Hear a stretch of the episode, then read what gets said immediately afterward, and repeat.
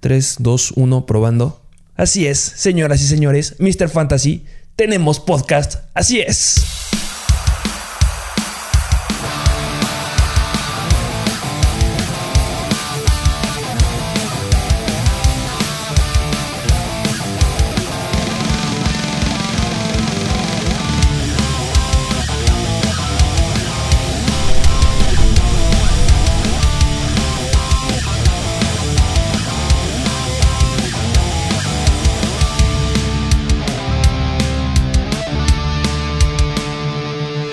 Hola a todos, así es, Mr. Fantasy Football tiene un podcast.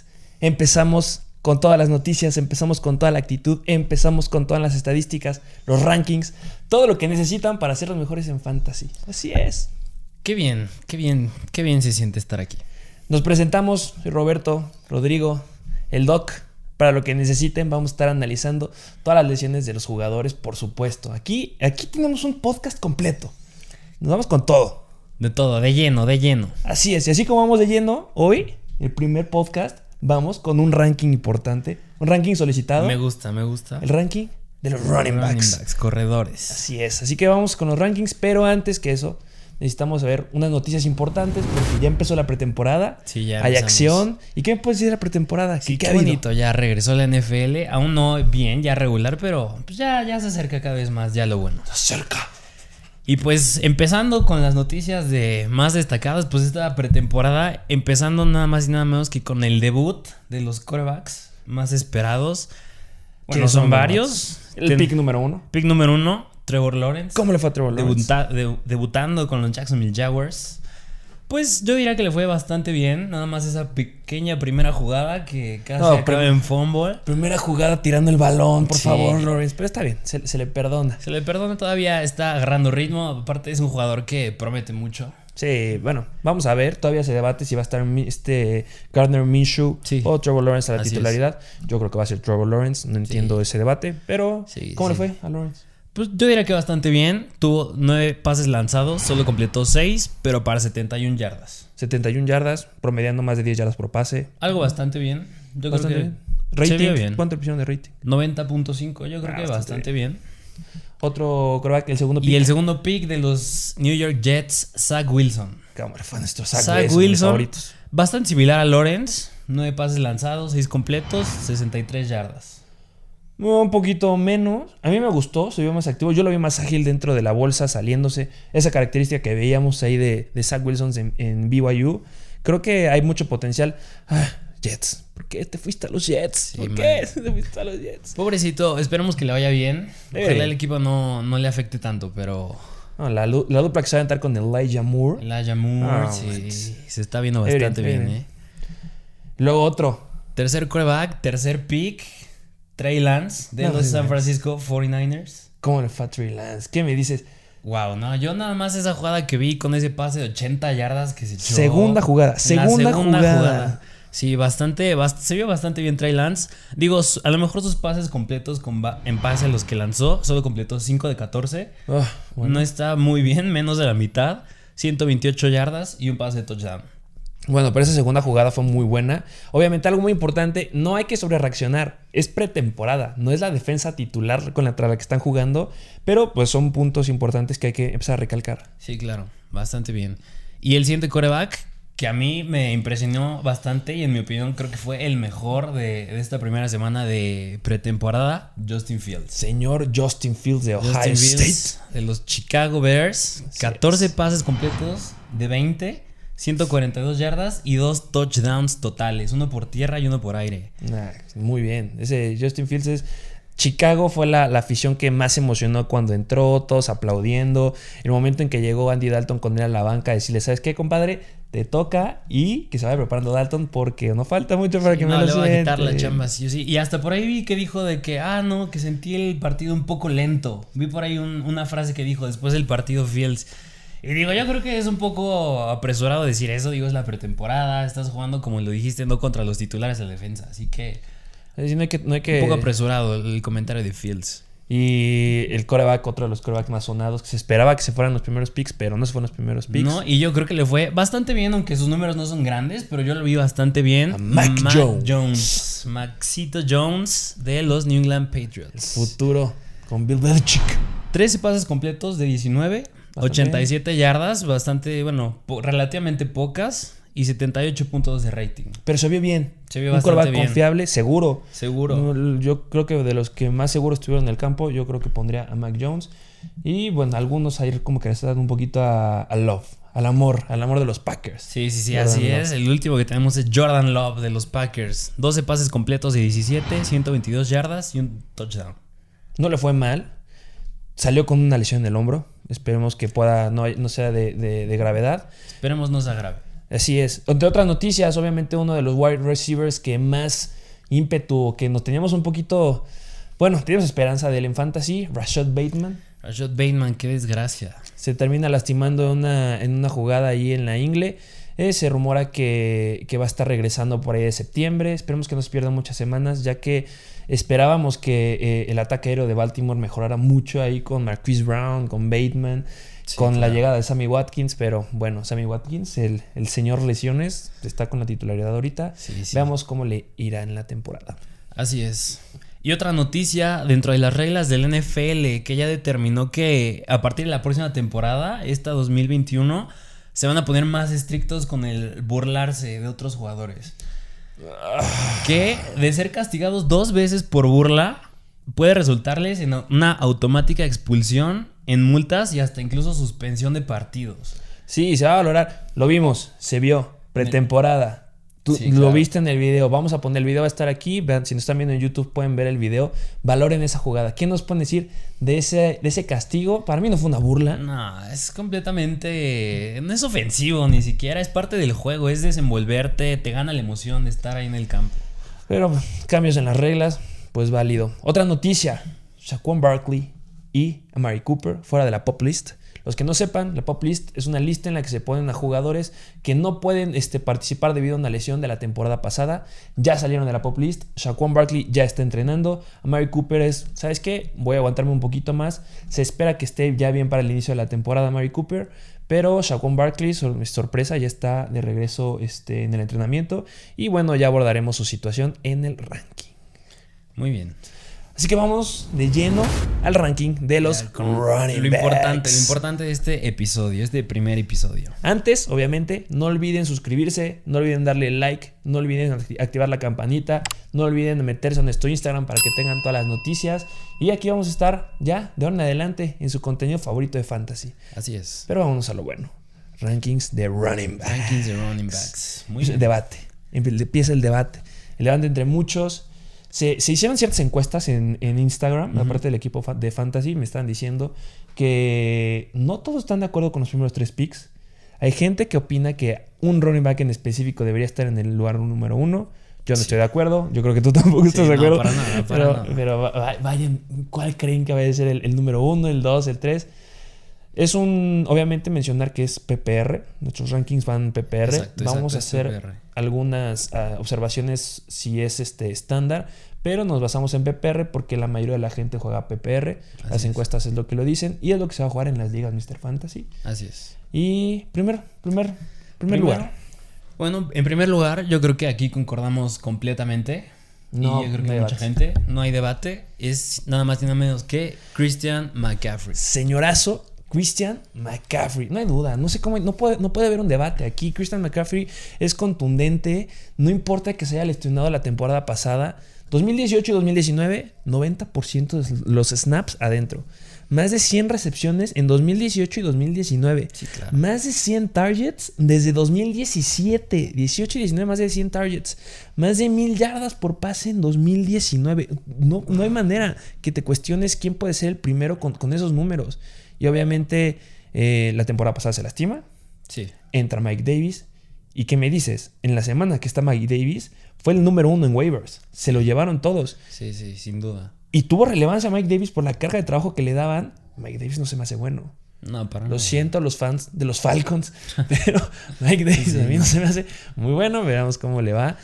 Y aparte la llegada de la llegada de Sam Darnold y el que se fuera Curtis Samuel. Yo creo que es le abren muchas oportunidades a McCaffrey, un mejor coreback, el tener un buen coreback, aunque no te ayuda en los bloqueos, que es lo principal para un corredor, se podría decir. Sí te quita cierta carga de responsabilidad, porque McCaffrey sin duda es el punto focal de esa ofensa de los Panthers. Y lo característico que decían es que cuando llegó Cam Newton, y cuando Cam Newton estaba en los- las Panteras, Cam Newton no era un coreback que se caracterizara por apoyarse mucho en el corredor. Sí, no. Pero tienes a Christian McCaffrey. Christian McCaffrey te va a hacer brillar. Sí, claro. Entonces vas con Christian McCaffrey. Y un punto muy importante aquí es el coordinador ofensivo. Joe Brady. No sé si sabías que Sí, claro. Joe Brady era el que estaba encargado del ataque de LSU en el 2019. El contundente ataque aéreo que estaba a cargo de Joe Burrow y de Clyde edwards helaire Nada más y nada menos, Joe Brady fue el encargado de que Clyde edwards helaire fuera un pick de primer round. Gracias a él estuvo ahí y gracias a él está en Kansas City. ¿Por qué? Porque lo ocupaba de forma masiva atrapando pases.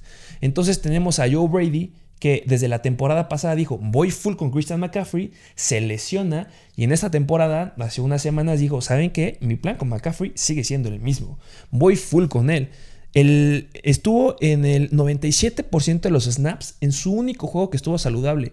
O sea, Joe Brady está apuntando a que Christian McCaffrey va a estar el 97% de los snaps en los partidos. Y que continúe siendo el punto focal de esa ofensa. Es simplemente la traducción, yo creo, ¿no? Que seguirle dando el balón a McCaffrey nos da resultados y yo creo que va a funcionar. y va a funcionar. Yo, este, punto de vista médico, la lesión de McCaffrey ya tuvo mucho tiempo que, que- que tuvo para recuperarse. No requirió cirugía, lo cual es muy bueno. Entonces, para mí el riesgo de volverse a lesionar es mínimo. Recomendable McCaffrey, pick número uno. No puede haber un debate aquí.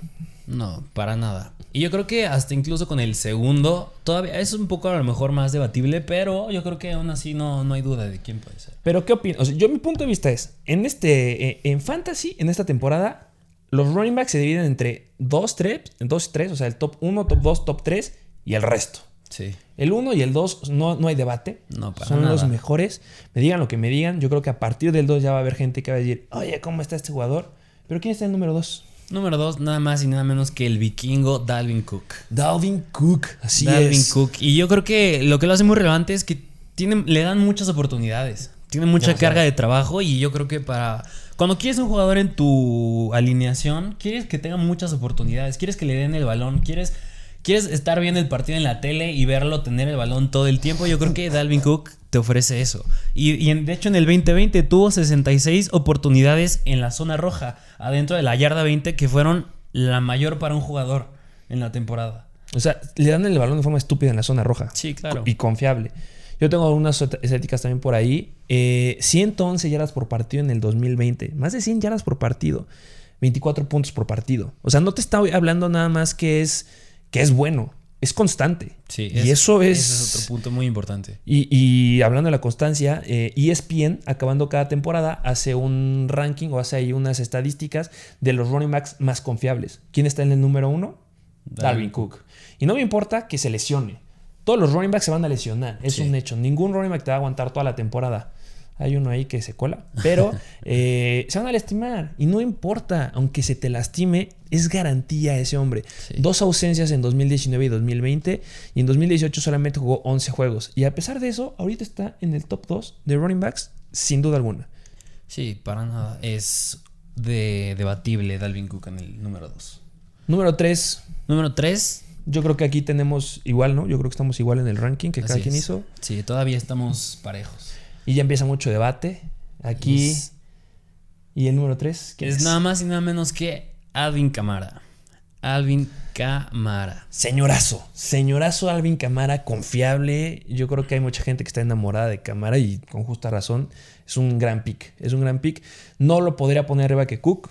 No creo que haya ahí como que forma de pelearle, pero sigue siendo, sigue siendo un indiscutible número 3 del ranking. Sí, claro. Y aquí yo creo que un punto que a mucha gente le, le hace ruido es el- la salida de, pues yo creo que futuro Salón de la Fama, Drew Brees. Claro Yo que creo que eso es lo que le causa mucho ruido a la gente, que no saben quién se va a quedar con el puesto de quarterback titular, si es James Winston o Tyson Hill. Pero yo creo que independientemente de eso, Alvin Kamara es de los mejores corredores natos de la liga. Nato, tiene unas manos muy buenas. ¿Qué me dices esa semana 16 en la temporada pasada? No, más de 50 puntos. sí, 56 creo. Y aparte, ¿en qué semana para ya para ganar la final? Semana de campeonato. Sí. No, no lo puedo creer. Eh, lo que decías, mucho debate si iba a estar Tyson Hill o James Winston. Eh, en la temporada pasada que estuvo Tyson Hill, dio muy malos números en los primeros tres juegos, pero el cuarto mejoró. O sea, Tyson, Tyson Hill entró a, una, a, una, a, un equipo en el que no sabía que iba a ser el titular debido a un, problema ahí con Drew Brees, pero entra y empieza a anotar touchdowns a lo loco. Sí. Da muchos puntos en fantasy y a Camara se los quita. Pero ya el staff agarró después al cuarto partido y le dijo, ¿sabes qué? Nuestro hombre es Camara. Y vamos sobre Camara y, repuntó. Yo creo que en esta ya tuvieron tiempo para volver a hacer toda la ofensiva y Camara es una gran opción. Y mira, yo creo que, y más, yéndonos más a ese caso, cuando entró Tyson Hill, yo digo que en caso de que Tyson Hill se gane el puesto y sea el titular, es en esas semanas que dijiste que entró Hill la temporada pasada, un punto muy importante es que estaba Michael Thomas. Claro. Que pues ya sabemos la noticia que se va a perder un buen tiempo, va a regresar bien, bien al full, se supone, como hasta noviembre, diciembre. Y ese es un punto muy importante. Y en esas semanas, cuando estaba Tyson Hill, Michael Thomas tenía el 30% de los pases que lanzaba Hill. O sea, le estaba quitando muchísimo. Y otro punto muy importante es que en las primeras dos semanas que estuvo Tyson Hill, Camara estaba regresando de una lesión. Y obviamente cuando regresas de una lesión no quieres... Y mira, y tanto fue el cambio que cuando estaba regresando de la lesión nada más jugó el 48% de los snaps. Y cuando ya estaba el full cámara, ¿sabes cuántos jugó? El 71%. Y fue cuando le fue muy bien, que le lanzó muchísimo Gil.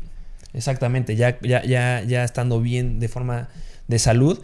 Y otro punto muy importante, ya mencionaste, no va a estar Michael Thomas, que yo creo que esto es lo que hace que Alvin Camara, además de lo que vamos a decir, esté en el tercer lugar. La temporada pasada Alvin Camara jugó 8 partidos sin Michael Thomas. En esos 8 partidos promedió 8.62 intentos de pase por partido, lo cual es muy bueno. Estamos hablando de ahí 8 puntos y los atrapa a todos. Y anotó en promedio, ¿cuántos puntos crees que anotó en promedio en los 8 juegos que no jugó Michael Thomas? No. 30.9 puntos en PPR. Obviamente, claro, entra aquí el, el, juego de la semana 16 que anotó este 56 puntos. Le, el promedio, le aumentó el promedio. Sí. Pero estamos hablando que sin Michael Thomas Alvin Camara tiene todo para aventarte un juego de 50 puntos. Obviamente es el top 3. Y mira, y yo creo que a diferencia de Rashad Bateman, Rashad Bateman, pues, que era, regresa como en septiembre y la temporada más o menos en sus semanas 1, 2 y 3 vamos a estar en septiembre. Pero Michael Thomas regresa al full, se supone como hasta noviembre. Estamos hablando que sí es un buen tiempo. No, no va a estar bien Michael Thomas.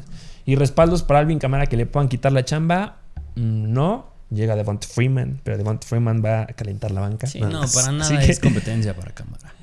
Este, cuarto lugar. Y en el cuarto lugar.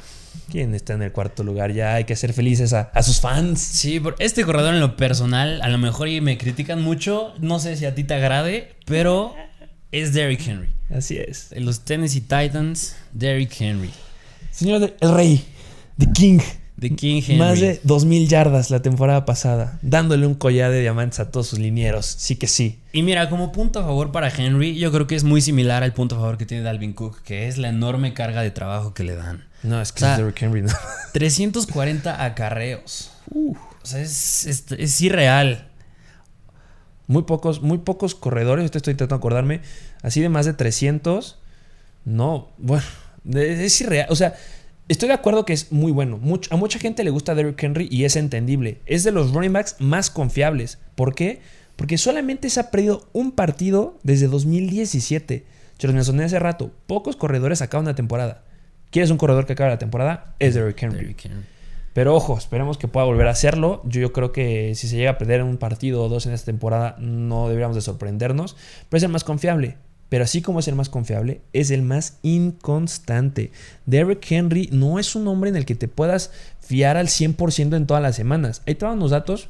Semana... Mm, ¿Cuál te gusta? La, la, temporada pasada, hablando de la semana 6, tuvo 40 puntos. Y después en la semana 7 contra Pittsburgh, cae a 15 puntos. Y después contra Cincinnati, 17 puntos. Para, para el que fue algunos, para algunos el primer, segundo, tercer pick. Y luego, en la semana 9, 6.8 puntos. un running back, perdón, pero no puede estar más arriba. No puede estarle compitiendo a alguien más. Semana 13, 7.9 puntos. Semana 16, semana de campeonato, 9.8 puntos. Derrick Henry es, bueno en ligas estándar, pero es muy, muy poco inconfiable y extremadamente dependiente de los touchdowns. Y obviamente su problema, no atrapa el balón. Obviamente en ligas PPR, mi regla es no voy por un corredor que no atrape el balón porque es PPR. Está Darrington Evans, que va a ser el corredor que va a empezar a atrapar los balones ahí. Yo creo que la ofensiva de los Titans ya no va a estar tan cargada al pase como ha estado. Y no soy fan, yo no iría por Derrick Henry. No, yo tampoco. Simplemente, bueno, si estoy en el cuarto pick, la verdad yo iría por el que sigue. Yo no Yo me también. por Derrick Este, el que sigue, a mí me agrada bastante. Siento Pero que tiene. Aquí hay, hay- yo no estoy de acuerdo con ese número 5. Yo, yo tengo otro. Déjame decirte que yo tengo a otro del consenso que se llegó. Ok, ok. Yo tengo a otro, pero vamos con el que, el que llegamos en general. A mí en lo personal me gusta este por el enorme upside, así le llaman, que tiene, El techo. que es nada más y nada menos que Zeke Elliott, Ezequiel Elliott de los Dallas Cowboys. Mi sleeper favorito de los tops running backs, sin lugar a dudas. Ezequiel Elliott, ¿qué podemos hablar de Ezequiel Elliott? Y mira, yo creo que de Ezequiel Elliott la temporada pasada, un- el principal punto yo creo que fue fumbles. Exactamente. Fumbles, las manos de mantequilla que tuvo. Pero dejando un poco al lado de lo que va a decir Elliott, porque se dicen que ya bajó no sé cuántos kilos, ya está en mejor forma, ya se está moviendo más ágil. El mejor físico de toda su vida. Ya, es, es lo que dicen. Independientemente de lo que pueda hacer Zeke, yo creo que la temporada pasada no tenía línea ofensiva esos Cowboys. No. Y digo, no quiero decir que metan ya a Isaac Alarcón de titular, pero. Venga, Isaac. Pero no tenían línea ofensiva. Y, y no está un punto muy importante tampoco otro jugador, Dak Prescott.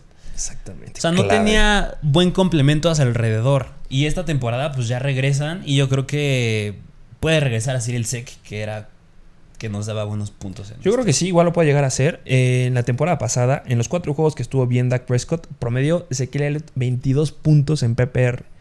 Y retomando un poco de lo que dijiste, es que Ezequiel Elliott tira muchos fumbles, manos de mantequilla. Déjenme decirles que en 2018, donde Ezequiel Elliott es- estaba rankeado en el top 3, tuvo 6 fumbles.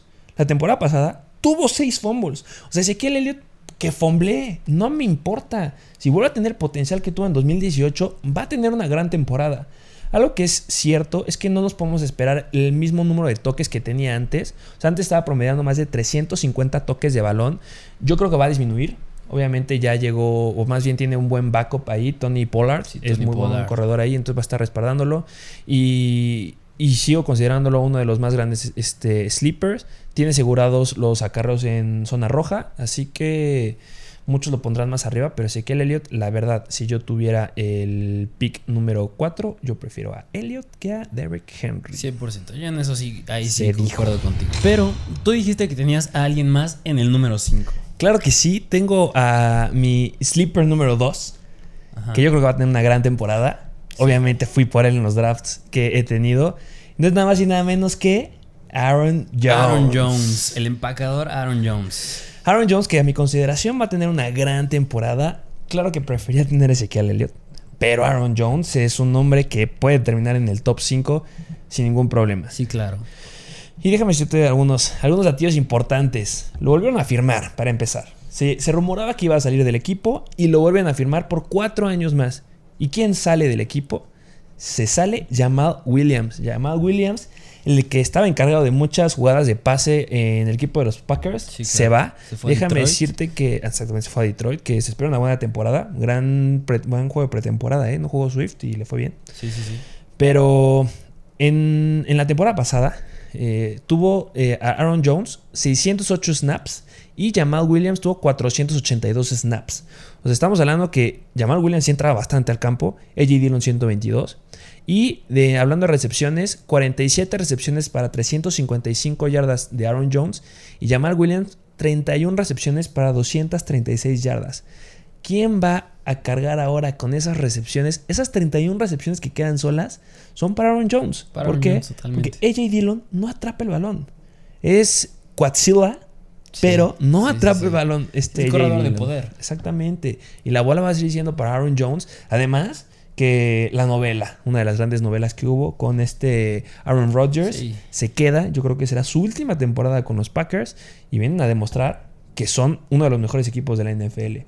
Grandes contendientes para llegar al Super Bowl y Aaron Jones es un elemento clave en esa ofensiva. A ver si ya logran pasar del juego de campeonato del NF NFC. Porque siempre llegan y nomás no se les hace pasar, pero esperemos ya lo logren. Se lo merece. Ese MVP tiene que, tiene que hacer valer su, su, su título de MVP. Sí, sí, claro. Y en nuestro consenso, pues llegamos a que Aaron Jones precisamente es el sexto corredor. Así es, obviamente. No, no, no debe de haber duda. Es un gran running back. Vayan por él si están. A mí me tocó encontrarlo hasta el top 10-11, que se me hizo una ganga por completo.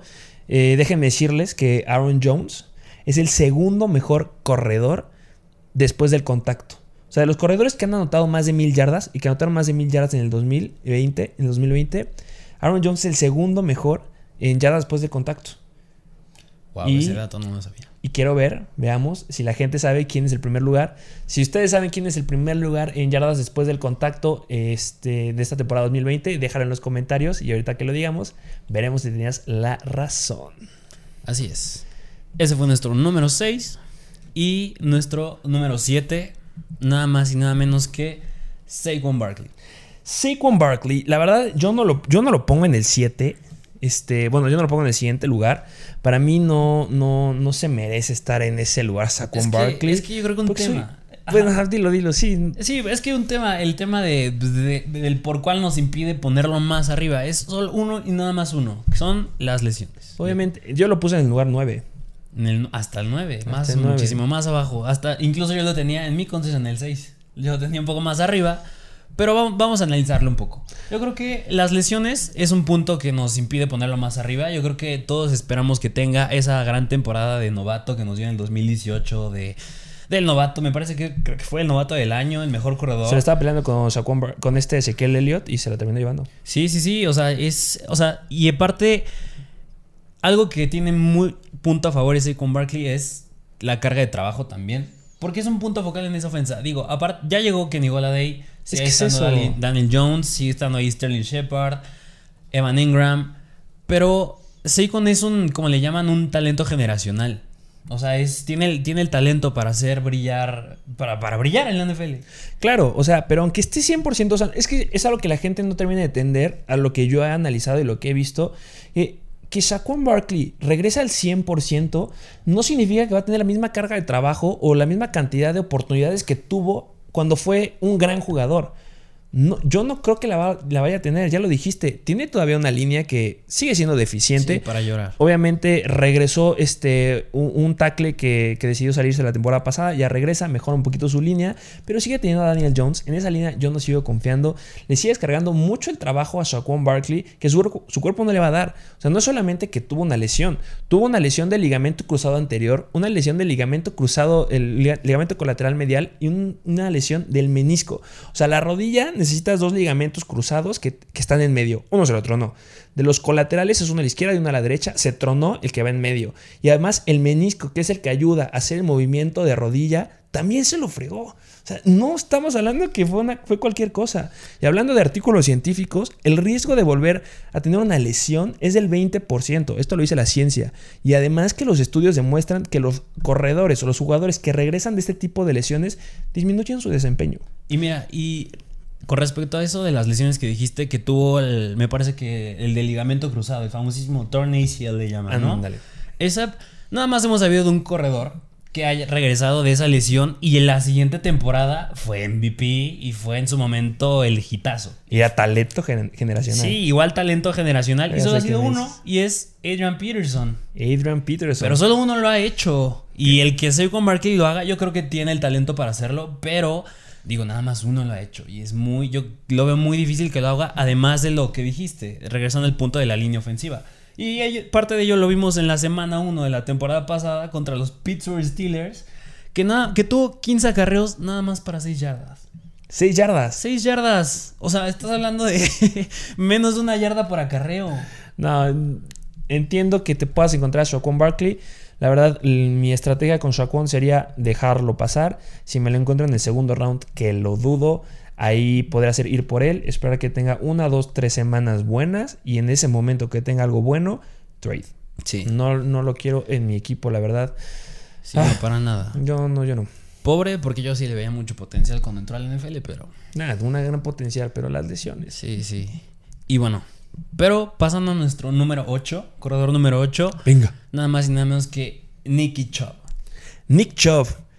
que Los Cleveland Browns. si estuviéramos en una liga estándar, Nick Chubb se va hasta arriba, ¿eh? Ah, sí. Y mira, igual que Camara, es de los mejores corredores natos. O sea, de que quítale las oportunidades por aire, únicamente agarras por tierra, y es de los mejores. Exactamente. Además que tiene a Kareem Hunt. O sea, el clásico debate antes era, es que llegó Kareem Hunt la temporada pasada. Llegó Sí. Kareem Hunt y le va a quitar oportunidades. ¿Le va a quitar oportunidades por dónde? Nick Chubb lo extendieron el contrato por tres años más.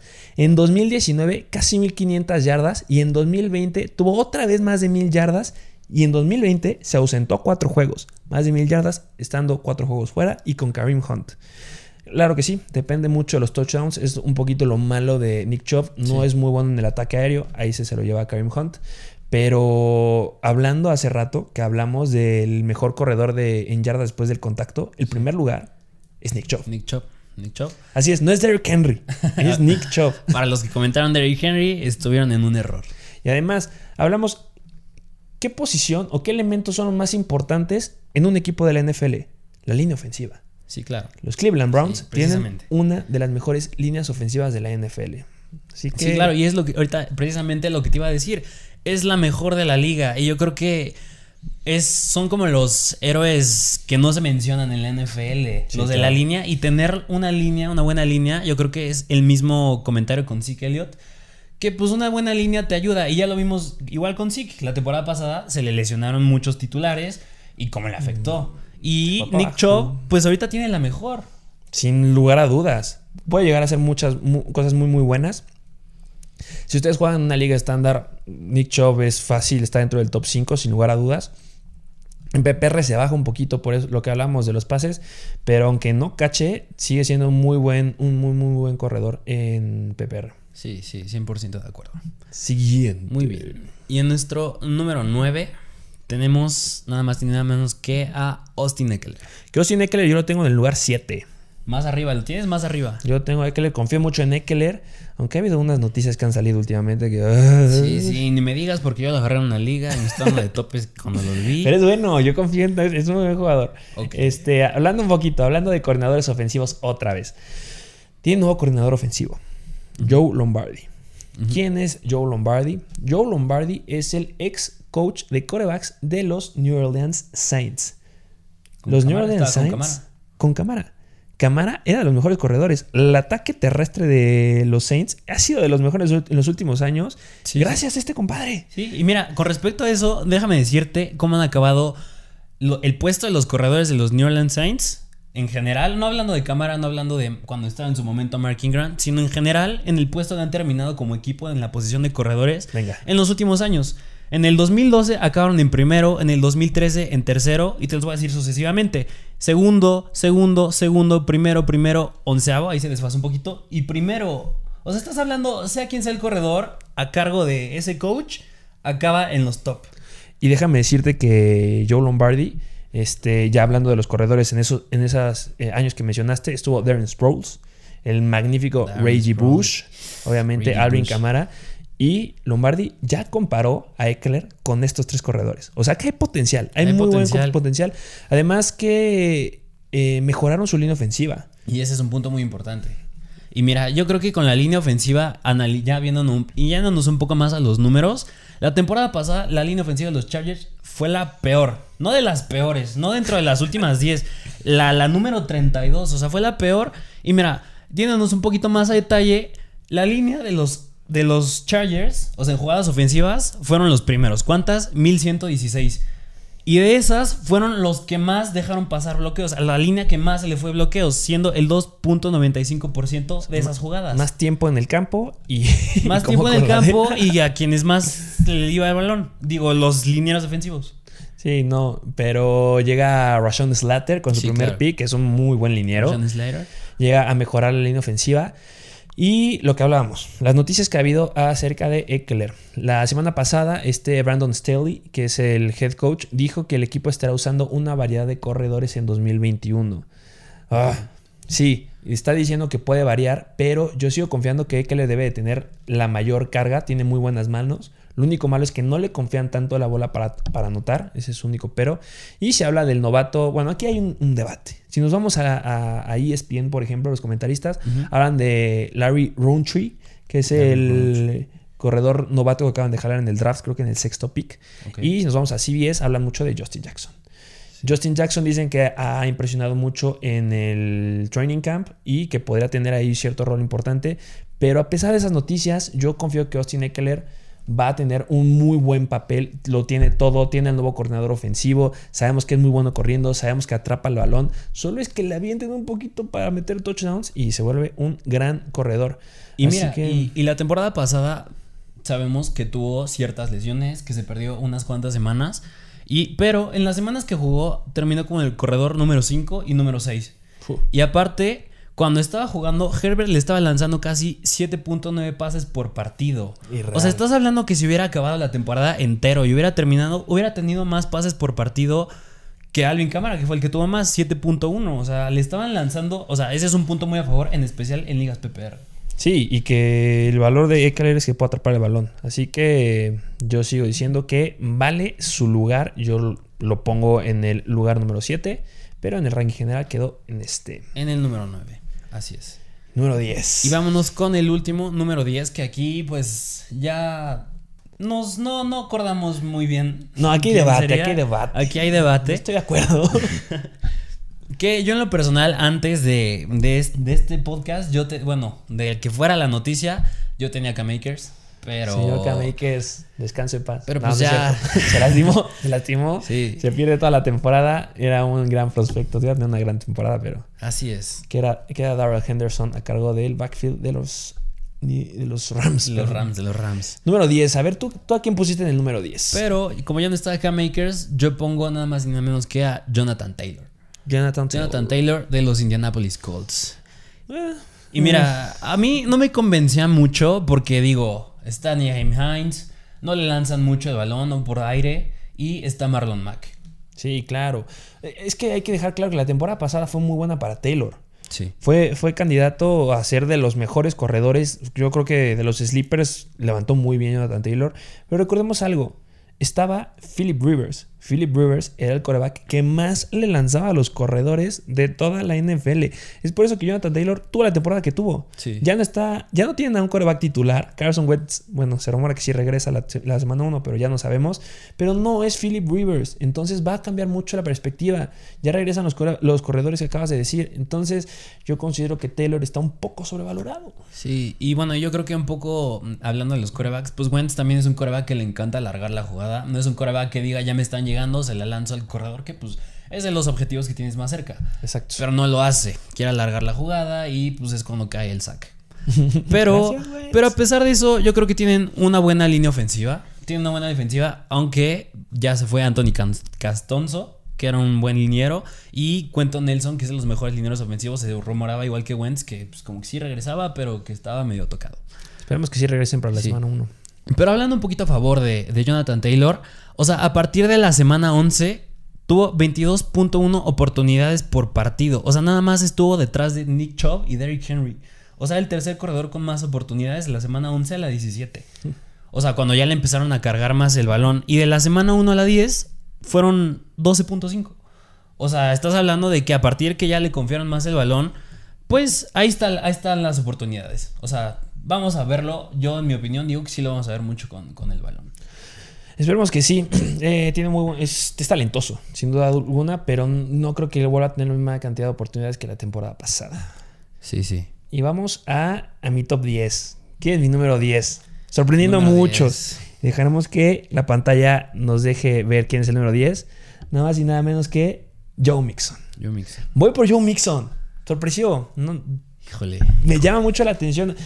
En papel suena muy bien. La clave aquí está, si Joe Mixon se logra mantener sano la mayor cantidad de la temporada, o sea, que esté fuera uno o dos partidos, eso no importa, pero va a tener una gran temporada. Aquí vienen los datos y por qué considero que va a ser un muy buen corredor. Y podría llegar hasta dentro de los top 5 o 6. Ok. Muchos reporteros indican que va a ser la mayor carga de trabajo que ha visto en toda su vida. ¿Por qué? Porque se va igual el segundo corredor que estaba la temporada pasada. Se va Giovanni Bernard, ya no está. Se fue a Tampa Bay. Se queda todo para Mixon. Mixon es un corredor que sabemos que atrapa el balón. Puede atrapar el balón y es bueno con el balón. O sea, en tu opinión, si hay una temporada en la que tenemos que agarrar a Mixon, es, esta, Es, esta, exactamente. Eh, su mejor temporada fue en 2018 con más de 1100 yardas por tierra, 9 touchdowns, 4.6 yardas por acarreo. Pero estaba el coordinador de línea ofensiva, Frank Pollack. ¿Qué pasa después de esa temporada? Los Cincinnati Bengals le dicen a Frank Pollack, ¿sabes qué? Bye bye. Se enoja Mixon. ¿Y qué pasa que ahí con, los Bengals? Se van para abajo. Su línea ofensiva se vuelve una coladera. Sus corredores igual no empiezan a producir lo que estaban produciendo. Y ahorita ya es el coordinador de juego terrestre porque regresó a los Cincinnati Bengals Frank Pollack. Y Mixon está feliz. Sí, me, imagino. Y obviamente tuvieron una de las peores líneas este, ofensivas de la temporada pasada, muy similar a los Chargers, pero mejoraron un poco. Sabemos que en el de noticias de Training Camp siguen diciendo que no mejoraron mucho, pero jalaron a Riley Reeve, que es el tackle derecho, y también a un novato, a Jackson Carman, con su segundo pick. Y yo creo que a lo mejor y, pudieras haberlo puesto un poco más arriba si en el draft hubieran agarrado a Penny y Sewell en vez de llamar Chase, que era el debate que estaba. Penny Sewell, el mejor liniero que tenías de los Oregon Ducks, y decías ir por un wide receiver. No digo que esté mal, llamar Chase también es un gran talento. Pero sí, si hubieran mejorado su línea ofensiva, nada, yo más arriba más todavía. Todos pensarían igual que yo. sí, sí, sí. Y bueno, obviamente Giovanni Bernard tenía 47 recepciones. Este, tuvo 47 recepciones la temporada pasada y esas 47 recepciones quedan para Mixon. Así que considero que va a tener un buen papel, pero siempre y cuando se mantenga sano. Ok, muy bien. Muy bien. Así es, pues este es el ranking que les traemos, top 10. Eh, quédense, como les comentamos, suscríbanse al, canal de YouTube, activen la campanita. Pronto vamos a estar este, subiendo más rankings, rankings de wide receivers, corebacks. Va a haber encuestas ahí en el, en el Instagram para que ustedes decidan quiénes quieren que sean los siguientes rankings. Vamos a hacer hasta el top 20 sleepers, eh, durante toda la temporada va a haber waivers. De todo, de todo. Todo. Y también quédense porque en unos días, si no es que este ya está publicado, va a haber unas estrategias importantes que debes de seguir en Fantasy. Así que... Y mira, nada más, pues ya, para cerrar, vamos a recapitular a quienes... Ah, vamos a recapitular. Vamos a recapitular. Me gusta. Número uno, Christian McCaffrey. Número dos, Dalvin Cook. Número tres, Alvin Kamara. Número cuatro, Derrick Henry. Número cinco, Elliott. Aaron Jones, Saquon Barkley, Nick Chubb. Austin Eckler, yo, Jonathan Taylor, y tú, señor Joe Mixon. Joe Mixon. Así es. Así es, eso sería todo por el capítulo del día de hoy. Eh, ¿Algo que agregar? No. Suscríbanse, denle like. Y nos vemos a la próxima.